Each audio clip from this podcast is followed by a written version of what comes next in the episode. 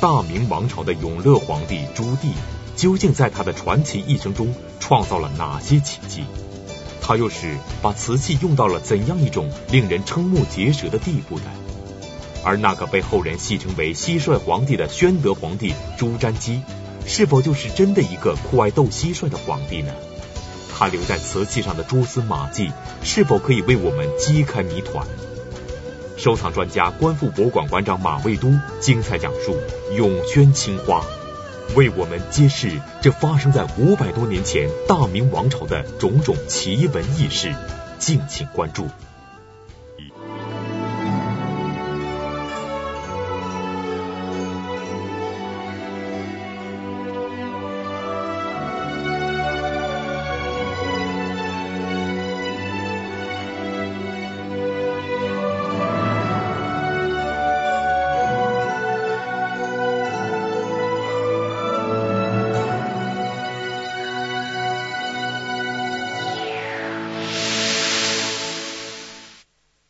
大明王朝的开国皇帝朱元璋在经历了无数次的征战之后，把一个日渐强盛的大明帝国交给他儿孙的时候，他的这些后继皇帝们便开始了创造奇迹以及行为怪异的一系列举动。而在这些紧随朱元璋之后的几个皇帝中，最为人们所熟知的，大概要数永乐皇帝和宣德皇帝了。他们一个是以武力夺取皇位、气吞万里如虎的朱棣，另一个则是被后人戏称为蟋蟀皇帝的朱瞻基。那么，这个有着宏大气魄的永乐皇帝朱棣究竟做过哪些不同凡响的事情呢？他又是如何把瓷器使用到了令人瞠目结舌的地步的呢？而那个传说为蟋蟀皇帝的朱瞻基，真的就酷爱斗蟋蟀吗？但为什么这个时期的皇家瓷器却看不到一件斗蟋蟀用的蟋蟀罐呢？难道是人们误解了宣德皇帝吗？收藏专家、观复博物馆馆长马未都精彩讲述《永宣青花》，为我们揭示这当中的种种谜团。明早期青花是永乐定的调子。我们先来了解一下永乐皇帝的性格。这个其父朱元璋呢，是曾经考虑过让这个朱棣呢，就是永乐皇帝呢当皇帝的，因为他航拍老四。嗯，长子朱标在朱元璋之前就去世了。呃，经过反复的权衡呢，呃，朱元璋还是定了这个长孙来继位，这就是我们知道的建文皇帝。这一点呢，使这个永乐皇帝呢，就是当时是朱棣了。呃，是燕王，我们北京这一块嘛，燕王就是很不满意。那么，呃，因为这个建文皇帝的处事呢，呃，也过于急躁，导致这个朱棣呢就谋反了。在建文四年的时候呢，这个永乐就起兵了，最后拿下这个政权。永乐统治这个二十二年呢，海内是太平的。整个国家还是比较安定的，尽管他的手段比较极端，但是整个国家还是比较安定的。他办了很多大事，我们看看他办了哪些大事。第一呢是建故宫。我们今天之所以还有这么辉煌的这个故宫存在呢，是因为有永乐皇帝。永乐五年开始建故宫，到永乐十八年建完，用了十三年的时间，我们知道这个故宫的这个皇宫建设呢，是这个世界最大的皇宫群，用这么短暂的时间能够把它建成，确实是一个奇迹。第二件大事是编纂《永乐大典》，盛世修典，呃，这是有讲的。《永乐大典》呢，不是我们一般意义的，不是我们一般意义想象的编纂的一本书。它是一个请国家之力集所有的这个文人雅士的能力编纂的这样一本大书。这个《永乐大典》有多少卷呢？有两万两千九百三十七卷。我们知道后来《永乐大典》不停的在于是被焚毁，但还是保留下来了很多。这是他做的第二件大事。第三件呢，就是他的迁都。他迁都有很多原因了，我们也不是很清楚永乐怎么想的，但是基本上能够知道，呃，他几点。第一点呢，是他认为在南京继续做这个皇帝不算光彩，毕竟他是动了武的。第二点呢，他因为长期居住在北京，他是燕王，他呢表明了他一个能力呢是要跟北元抗衡。当时北边还是有大量的少数民族呢在跟明政府抗衡，他呢表明我迁到北京以后，我就向你北方不示弱，就是表明了我一个强大。如果当时的政府在南京呢，北面很容易失守，这是他也经过再三考虑的。第四一点呢，就是他组织了下西洋。呃，下西洋的目的是非常复杂的，至今呢史学界也没有一个定论。但是呢，它显示了明帝国的一个优势，这个优势呢，在当时是在全世界范围之中呢，都是一个非常强大的优势，海上运输能力的一个显示。除了刚才说到的这些我们颇为熟悉的事情之外，这个独特的永乐皇帝还会做出怎样非同寻常的举动呢？在中国历史上，这位个性十足的皇帝究竟还曾经创造过哪些鲜为人知的奇迹呢？比如，他到了南京拿下这个政权的时候，他做了一件大事儿，他要为他父亲呢做一个碑。我们都知道，就是中国人是很讲孝道的，要给父母立碑呢。就今天来看，到墓地里也是选一块好的石材。哎，然后记上一些文字，表明了后后人的一种哀思。这块碑有多大呢？如果我们把它立起来的话，它有七十多米高，相当于今天二十五六层的楼房那么高。这是一块整的石头，它雕了三块：碑身、碑额，就是碑的上面这部分和碑座。这三块东西现在都躺在山上，无法站立。不要说在六百年前的这个人的能力，就今天而言，我们在那儿想了很多办法，觉得也是不可能把它立起来的。经过计算呢，这块碑的重量大概有三万多吨。那么你要把一个三万多吨的东西要吊到那个基座上，再把那个碑额搁上去，当时是在山上呢，我想他们可能还计划着要把它运下山才能立起来，那是一个不可能的事情，这就变成了一个。不可能完成的任务，他还做了一件事，在南京，他做了报恩寺和报恩寺塔。可惜这个塔现在不在，这个塔也非常的壮观。大报恩寺是永乐纪念他的父母，这个父亲就是朱元璋了，母亲是他的。所谓生母，因为这也是在历史上也是一个非常复杂的问题，我们不去探讨。就是他的生母马皇后呢而建，他按照皇宫的标准去去建的这个塔。这个塔呢是一个琉琉璃塔，它是用的白琉璃，呃，九层八面，七十八米高，也非常的巨大。七十八米也是相当于二十五六层楼房那么高。用了十六年的时间，可惜在一八五四年呢，当时太平天国时期为了这个这个战争的需要，把它炸掉了，非常可惜。永乐做的报恩寺和报恩寺塔，它所动用的材料是我们今天不可以想象的，它用青花做了地砖。我们今天装修房子，这个买的那些所有的瓷砖，都是为你家里的这个。加砖而烧造的，没有人敢用青花瓷做砖，成本巨大。今天如果要用青花瓷器做砖的话，那个成本是不能承受的。但永乐烧了青花地砖，有多厚呢？它那砖大概都有两三公分厚，非常漂亮，一块一块的。这种砖呢，在过去很长一段时间不被人所认知。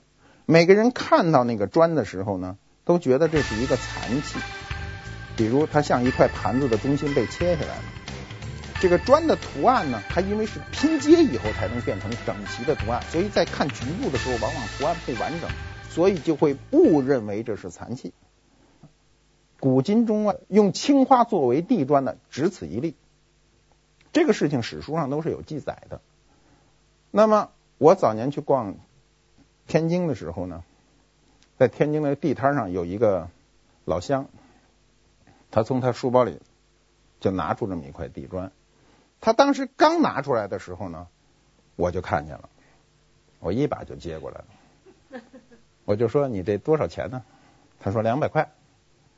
很痛快，两百块，然后我就知道他不明白这个东西是什么。那时候大家已经知道永宣瓷器很值钱了，但是不知道这么一块方方的一块瓷砖似的东西是什么，所以他就说两百块。然后我就说一百块吧，这是一个原则，就是无论多便宜一定要砍价，是给对方心里的一个安慰。对吧？你要说两百块我要了，他肯定就说哟，我卖低了，心里很难过啊。所以你为了让他舒服，你就一定要砍价，说一百块吧。他说不行，我说那就一百二。他说不行，我说那就一百五。他说不行，我说一百八。他说也不行。我说那好，我给你两百块。我为什么反复的跟他拉这个锯呢？是因为让他确认他所说出的价格。对吧？我说一百、一百二、一百五、一百八的时候，他都反复说不行，是确认了二百块钱这个价格。如果我说二百块还行，挺便宜的，我要了，他就说：“哎呀，我弄错了，不是这个二百，是那个二百，这个可能值两万，就 麻烦了，就买不了了。”所以要学会一种讨价还价的一个技巧，是为别人高兴，不是，也不仅仅是为自己高兴。很多时候呢。需要的是该出手时就出手，就是你非常快。我印象非常深，我现在都能想到清清楚楚当时的场景，就是他从书包里一拿出来，我就接过来了，旁边围了很多人。我动作稍微慢一点，就有人比我手快，这东西就永远不是我的。那么你说该出手时就出手，那你这决心呢，还是来自于你的知识。你为什么能在那个人拿出那么多东西的时候，你都不激动，你就看见这块砖你就激动了呢？你一把就把它拿过来呢，就是因为你有这个知识，所以收藏中关注逝去的比关注现在的还要重要。这块砖就是报恩寺所用的砖，将来我们有机会都可以看到。明张岱在《陶庵梦忆》中呢，对报恩寺呢有这样一段描述，他说：“中国之大古董，永乐之大窑器。”则报恩塔是也。报恩塔成于永乐初年，非成祖开国之精神，开国之物理，开国之功令，其胆智才略，足以吞吐此塔者，不能成焉。张岱是这个明朝晚期的人，他当时那个塔还在，他看得见这塔。当时竖在这个长江边上，所有来往的船只都能看见这个塔。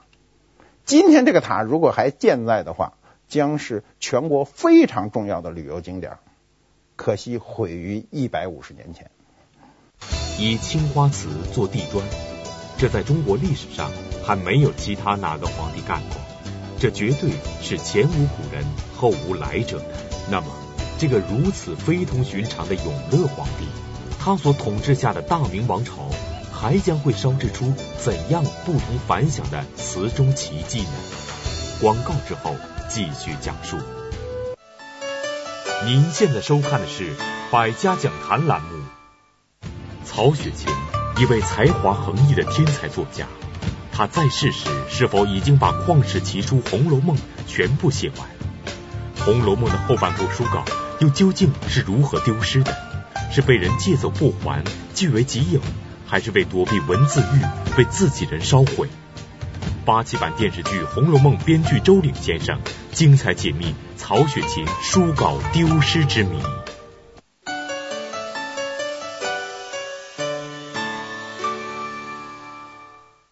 为什么要了解永乐皇帝的性格呢？他的性格包括经历，影响了明初呃永宣时期的青花。瓷器的一个烧造，尤其给青花定了一个基调。首先是瓷器的尺寸大，永乐气魄大，瓷器就大。最大的已知的盘子，我们现在能看到的是六十八公分，有这么大。听着还不是很大，你要看见了以后就觉得特别大。嗯，你像它这样的大盘，这是永乐时期的大盘。嗯，第二就是它的瓷器的形制呢，特别受到了波斯的影响，就波斯文化对永乐时期产生过巨大的影响。第三就是它瓷器的内容呢，就非常的特别的，比如龙形嘛，它它的龙纹是历史上最凶猛时期，永宣时期。表明了开国时期的一种精神。永乐官窑近年大量出土，在景德镇的珠山，珠山呢就是当时御窑厂的一个所在地。那么出土都有什么东西呢？它有很多东西跟现存的永乐时期的东西是吻合的，但也有很多品种是从来没见过，也没见过史书记载，也没见过实物，但出土了很多东西。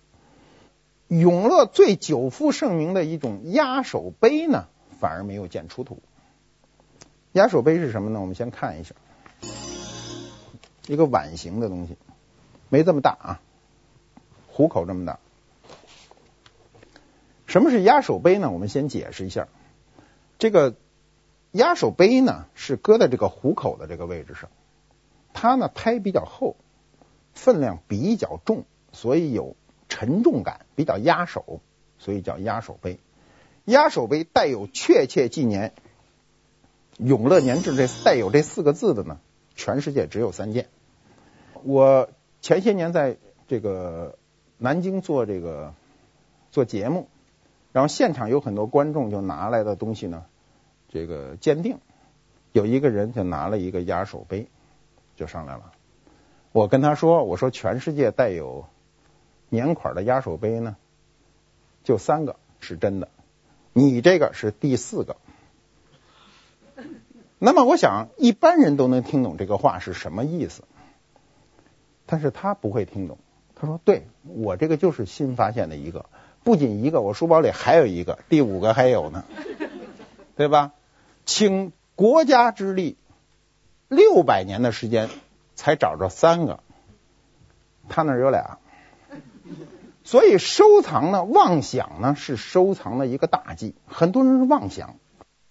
我们有时候去替别人去鉴定的时候呢，往往不愿意直说，上来就说你这东西都不真，是吧？那更难听的，你上来你这就是假的，难听。过去医生给给人给别人看病时候也不太爱直说，说你有病了，这个快死了，不能那么说，对吧？一定要说。哎呀，你回去想吃点什么就吃点什么吧，对不对？他一定是婉转的去说这个话。我们有时候鉴定的时候也是等于给人看病，婉转的说话时候他是听不懂的。他陷入一种妄想状态的时候，他一定按照他自己的想法去认知他这个东西。所以我觉得收藏呢，首先要避讳一点呢，就是妄想。永乐瓷器中呢，有很多特点呢。与郑和下西洋有关，我们都知道郑和七下西洋啊，有的史书上也说八下西洋，咱不管他下了几次，反正他是下了西洋。郑和这人啊，跟我同姓，真名原名叫马三宝，人称三宝太监。他是云南人啊，他被永乐赐姓郑。郑和从永乐三年起就开始下西洋，那么最后一次下西洋已经到了宣德时期了，那么。到达了亚非三十多个国家和地区。郑和回来的时候呢，他就会带来了大量的这个从下西洋沿途看看到的各种的文化就带回来了。他这时候就可能把大批的波斯纹样就带入了宫廷，来用它来做样烧造瓷器。永乐时期，当时与中东波斯的贸易呢，可能是导致永乐瓷器的波斯器型纹样众多的一个原因，是受波斯文化的一个影响。我们先看一下图片，这种扁壶，一看就不是咱中国人常用的东西，这是趴着的，所以也叫卧壶。这上面是拴绳的，好背着。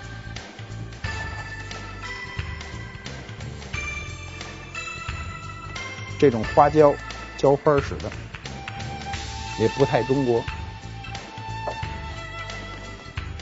他当时的这个瓷器当中呢，有很多式样，比如有一些扁平，瓶子是扁的，不是圆的。我们知道瓷器拉圆是非常容易的，一上圆盘一拉就圆了。但你做一扁的就非常麻烦。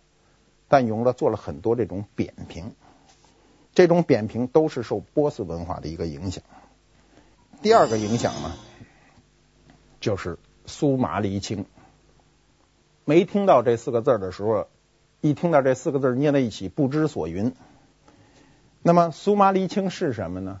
我们只能跟大家通俗的说，是一种染色剂，相当于你染布的染色剂。你烧瓷器的时候，你往上画的这个颜料是什么？就是苏麻离青。那么苏麻离青呢，它的特征呢是烧出来的特征是蓝中发黑，有锡光斑。它由于高铁低锰，这非常专业。它因为铁的含量过高，所以它呈现吸光斑。这在过去鉴定当中，这是绝对特征。只要有这个，就是真的了。我们看一下它造成的艺术效果，这是非常典型的苏麻离青造成的艺术效果，浓重。它不仅浓重，它还晕散。古人就把这种晕散呢，赋予了一个美学的特征。他认为这个东西非常美，所以苏麻离青就一下就成名了。由于苏麻离青形成的这种缺陷美，它本身是一种烧造中的缺陷，坑坑洼洼的，但被文人渲染以后，就形成了一种审美追求。过去几百年以来，永宣瓷器一直是青花瓷器的一个魁首。无论是收藏者、研究者，都以拥有永宣瓷器的知识呢为荣。一般的说法，苏麻离青就是郑和下西洋带回来的。那么，关于它这名字的解释呢，有多种说法。一种说法呢是说，南洋的苏门答腊的苏尼和槟榔屿的柏青合成，但至于这个这苏尼和柏青在当地是什么，谁也没有解释。第二种说法，有个英国博士在一百多年前，也就是一八八八年的时候呢，他说呢，这个苏麻离青呢是指英文中的蓝玻璃的译音，因为它是蓝色的。英文的蓝玻璃呢叫 smalt，他说这个音跟它很接近，这是一种说法。第三种说法，在《明实录》中呢有记载，叫素莱曼、苏尼玛，就是当时也是按着音走的。第四呢，还有一种说法更奇特了，说是从索马里带来的，所以叫索马里青啊，苏麻离青，这听着比较接近。其实这个苏麻离青的来历并不重要，它对青花对百姓呢都不是很重要，重要的是它为。中国的陶瓷美学呢，带来了一道绚丽的风景。这道风景就是它充分的体现了苏麻离青的特性，体现了它这种由缺陷带来的美的这种特性。这就是苏麻离青的名气名气所在。永乐皇帝时代的苏麻离青，给我们今天留下了不可多得的稀世宝贝。但让人感到震惊的是，永乐皇帝之后的明仁宗。在位仅仅十个月，便神秘的死去，而这之后继位的便是被后人戏称为“蟋蟀皇帝”的宣德皇帝。那么，这个宣德皇帝究竟是不是不爱江山，只爱蟋蟀呢？我们是否能够从当年的瓷器中寻找到历史的真相呢？宣德在位十年，三十八岁的时候去世。他在位的时候是明朝的盛世。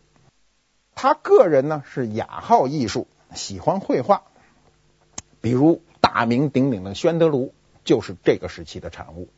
宣德炉我们将来有专门的章节去讲，因为有懂艺术的宣德，才有宣德瓷器的一个辉煌的成就。宣德这个人呢有没有毛病呢？他也有点小毛病，他喜欢玩，酷好促织之戏。促织是什么呢？就是蟋蟀。酷好斗蟋蟀，这史书上都有记载。养虫啊，从唐代就开始了，宋代人就非常喜欢斗虫了。那我们都知道那个大奸臣贾似道呢，他就喜欢斗虫、斗蟋蟀。所以明代宫廷里斗虫呢，这个事儿是顺理成章的。宣德的这个沉溺于斗蟋蟀的这个故事呢，流传的是非常广的。当时有这样的话叫“蟋蟀蛐蛐叫，宣德皇帝要”，当时就流行这样的话。那么上有所好，下必甚焉呢。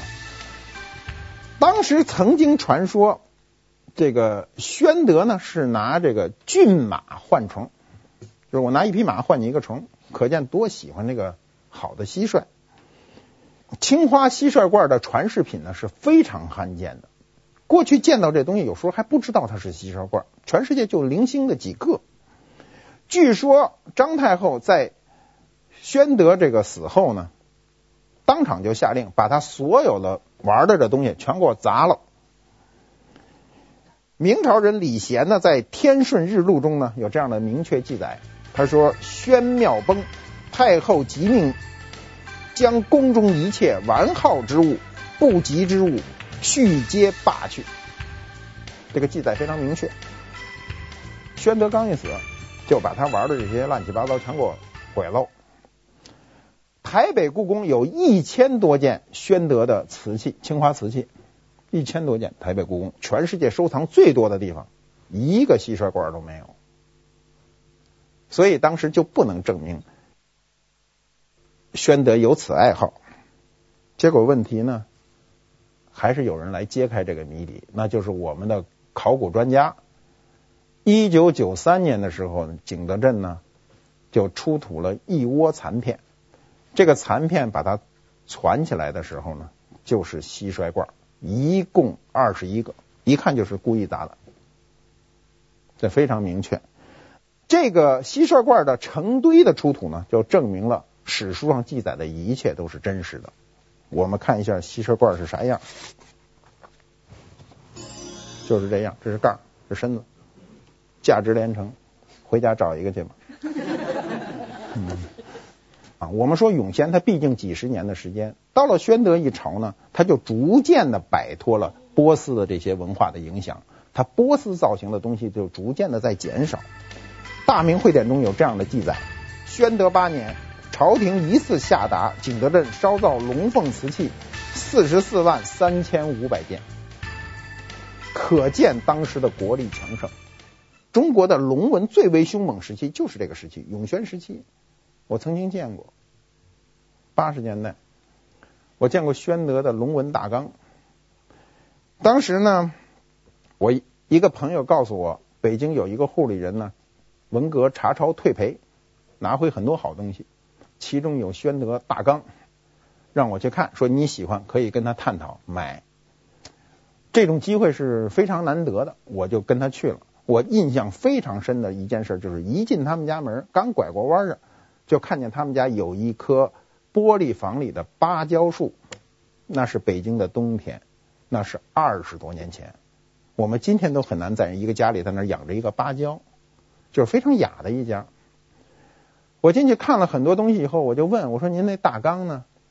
他说：“床底下呢。”我说：“怎么在床底下呀？碎了。”然后后来我说：“怎么碎了？”他说：“哎呀，那俩倒霉的三轮车工，当时这东西没有现在这么大价值。两个三轮车工呢，把这个缸呢运到他们家门口的时候，由于是冬季，很冷嘛。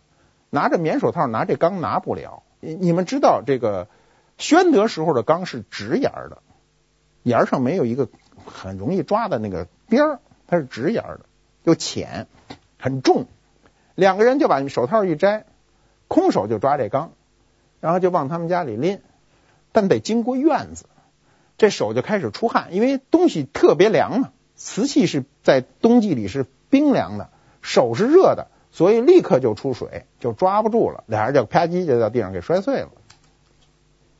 所以就在他们家床底下。那我说我拖出来看看吧，就全拿出来了。摔的倒不是说粉身碎骨啊，但是也是有大概有十来块能拼起来。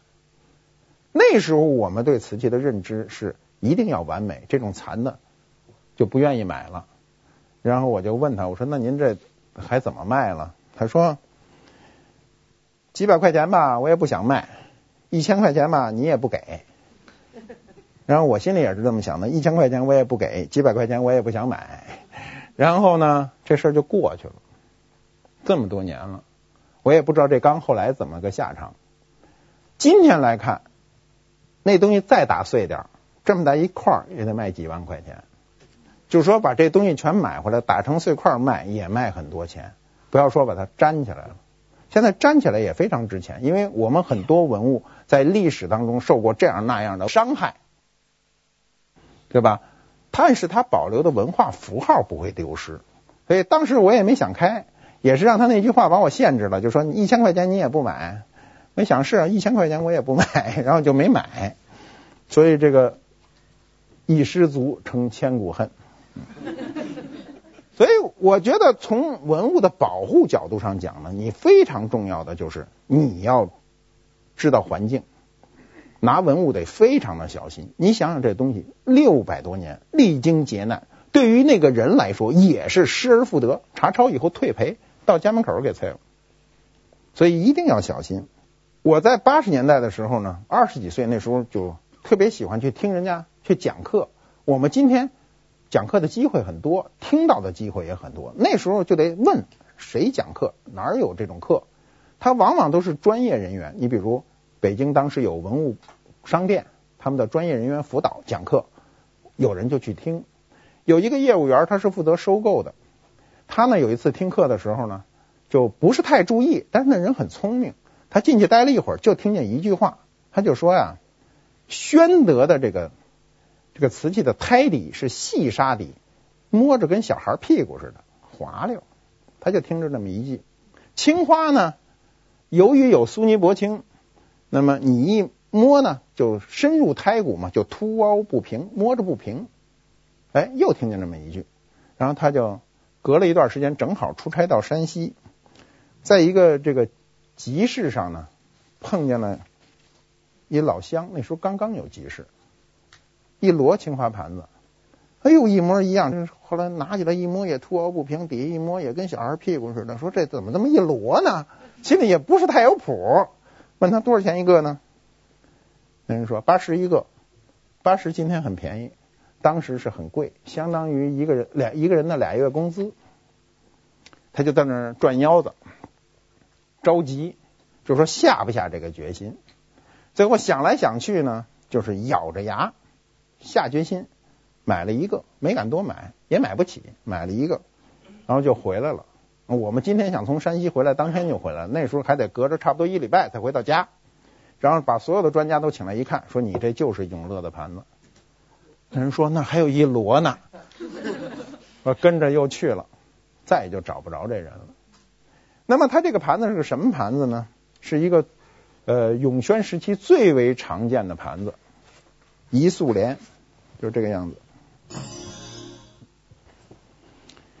它是以莲花、藕蓬配茨菇、红蓼、香蒲等水生植物呢，用丝带扎在一起，叫一素莲。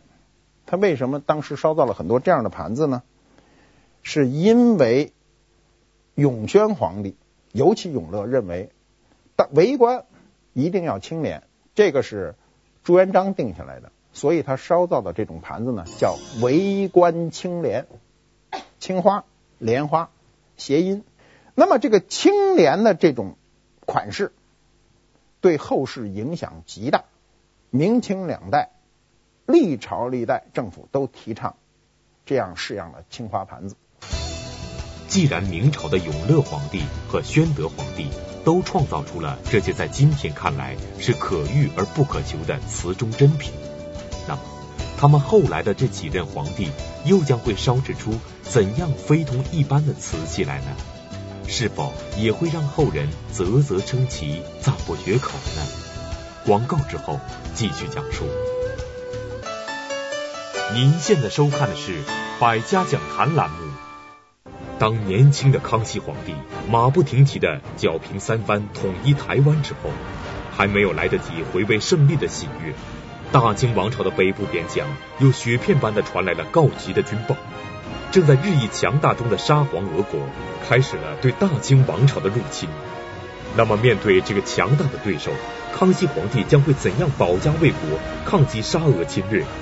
北京社会科学院研究员、中国紫禁城学会副会长严崇年将为我们细节再现发生在三百多年前的那一场空前的自卫反击战，讲述康熙大帝第八集：保卫北疆。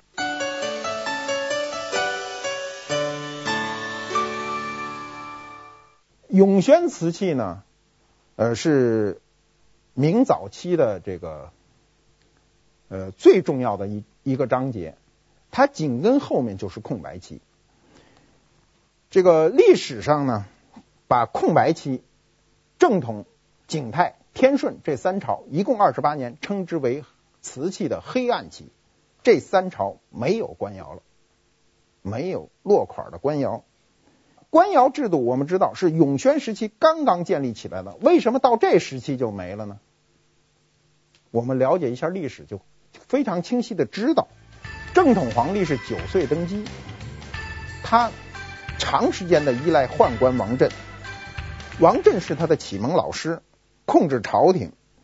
那么朱元璋当时有祖训，宦官不得识字，因为他就怕宦官干政。但是到了永乐这就吹了。永乐呢，因为他登基的时候受到了很多宦官的好处，所以他对宦官是网开一面。永乐的这个对宦官网开一面，就疑惑于正统。我们都知道，明朝这一段时间有一个大的事叫土木堡之变，宦官王振怂恿正统皇帝御驾亲征，那后果大家都知道了，皇上被俘。当时皇上只有二十三岁，让我们今天来说，多少也有点少不经事儿，以为打仗哪那么容易啊？啊，你看着你你你的你的先人能御驾亲征，你就亲征，到那儿没弄清北在哪儿呢，就让人给抓着了。三个礼拜以后，他弟弟就登基，这就是景泰。景泰最有名的就是景泰蓝，我们将来也会讲到。第二年，就是景泰皇帝当上皇帝的第二年，这正统就给放回来了。当时瓦剌军说这是一人质，没想到咱这皇帝又起来，这人质不得起作用，就给放回来了。放回来就在这个呃紫禁城里呢，南宫他一住就是七年。当景泰皇帝病重的时候，又发生一件大事，就是所谓的夺门之变。正统皇帝翻身又起，把这个病在在病中的景泰皇帝呃这个捂了。然后自个儿又登了基，就是所谓这二十八年等于是三朝两帝，这是一个非常混乱的时期。所以我们的青花瓷器也明确的显现出来，这一段时期呢没有就没有了，这段时期是一个空白，所以叫空白期。永宣是清华的盛世，这个空白期以后就急剧衰退。空白期之后呢，清华又发生了一个巨大的变化，那是什么变化呢？我们下一讲从成化讲起，谢谢大家。明朝中期的几个皇帝，为什么他们的行为举止都非常奇怪？有的竟然娶了一个比自己大十七岁的女人做妃子，有的长到五岁还不曾见过父亲一面，而有的已经贵为皇帝，却还要封自己为大将军。那么这些事情的背后，究竟隐藏着怎样鲜为人知的秘密？而这些秘密又会对当时青花瓷器的烧造产生怎样的影响？收藏专家、观复博物馆馆长马未都精彩讲述橙红青花，敬请关注。